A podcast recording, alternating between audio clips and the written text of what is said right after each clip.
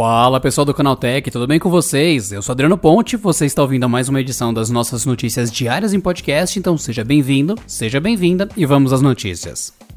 O SoftBank anunciou que fará um fundo de investimento voltado a empresas lideradas por negros. O comunicado foi feito em uma carta aos funcionários do banco de investimentos assinada pelo CEO Marcelo Clore. A criação do fundo é uma resposta do SoftBank à onda de protestos nos Estados Unidos, desencadeada pelo assassinato do segurança George Floyd, pelo policial Derek Chauvin. O fundo que ficará dentro do Opportunity Growth Fund vai iniciar com um montante no valor de 100 milhões de dólares. Isso significa que há margem para que a SoftBank, além de outros parceiros, adicionem dinheiro ao longo do tempo. SoftBank disse que não tirará do fundo uma taxa de administração tradicional. Além dos fundadores e líderes, para se tornar elegível ao aporte, as empresas terão de usar tecnologia para a disrupção de modelos tradicionais de negócios e criar oportunidades.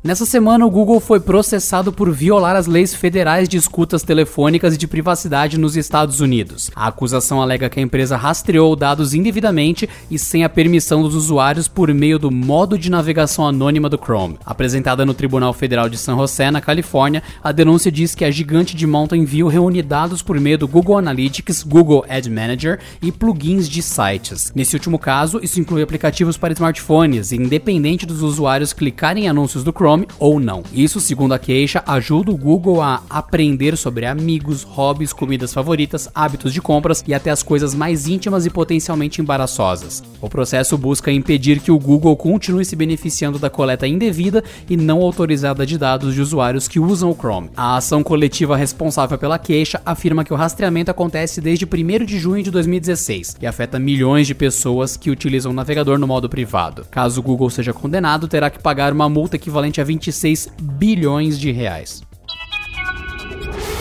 Depois de sofrer inúmeras críticas por não trazer um sistema eficiente de segurança, a Zoom anunciou recentemente que, finalmente, traria o recurso de criptografia de ponta a ponta. No entanto, a novidade, obrigatória nos melhores serviços de comunicação, não será estendida para todos os usuários da plataforma. Em uma conferência com outros executivos da imprensa, o CEO do Zoom, Eric Yuan, afirmou que a criptografia de ponta a ponta só estará disponível para os assinantes da versão paga da plataforma. O motivo apontado pelo executivo é o trabalho da empresa com forças policiais. A política da Zoom vai na contramão do que é adotado pela concorrência, que repete a exaustão o uso da criptografia na comunicação entre usuários. A tecnologia torna quase impossível que terceiros tenham acesso ao conteúdo das comunicações, seja em vídeo, texto, áudio, desde que a comunicação seja entre dois ou mais usuários. Só que ao mesmo tempo que o processo dificulta a vida dos hackers, a criptografia de ponta a ponta torna difícil também o trabalho de investigação para obter provas que poderiam estar entre conversas de dois aplicativos. Essa questão técnica técnica já levou até mesmo ao bloqueio do WhatsApp no Brasil e à prisão temporária de um executivo do Facebook no país, por exemplo.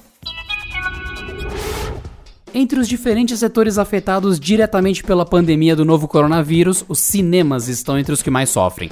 Isso foi comprovado fortemente nos números da Cinemark, que apresentou perdas de quase 60 milhões de dólares no primeiro trimestre de 2020. E para o próximo trimestre, os resultados devem ser ainda piores, já que as salas foram fechadas apenas em março e permanecem dessa maneira até hoje na maioria dos países. O faturamento de 543,6 milhões de dólares é correspondente apenas aos dois primeiros meses do ano. Os números ficaram abaixo até mesmo da expectativa de analistas que já previam a queda e aguardavam um total de 556,7 milhões bilhões de dólares para a companhia. Na comparação ano a ano, o abismo se mostra ainda maior. No período de 2019, o faturamento foi de 714,7 milhões de dólares. O relatório financeiro desenha números ainda mais baixos para o atual trimestre, com as salas permanecendo fechadas em muitos países, incluindo o Brasil. No documento, a empresa também relata algumas ações que estão sendo tomadas para conter o rombo. Entre elas estão negociações com proprietários de shoppings e imóveis onde os cinemas estão localizados, e o corte no salário de executivos, incluindo o CEO Mark Zoradi,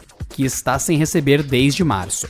Outras medidas incluem o corte de 17,5 mil funcionários da rede em todo o mundo e reduções salariais para os que restaram e permanecem atualmente em casa.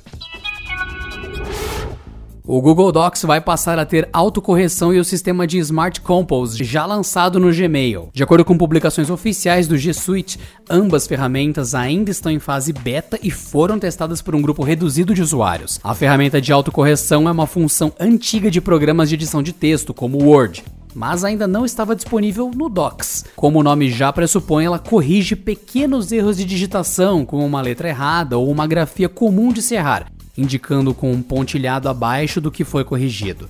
Caso o usuário não queira aceitar a correção, basta clicar no termo e escolher voltar ao que foi trocado.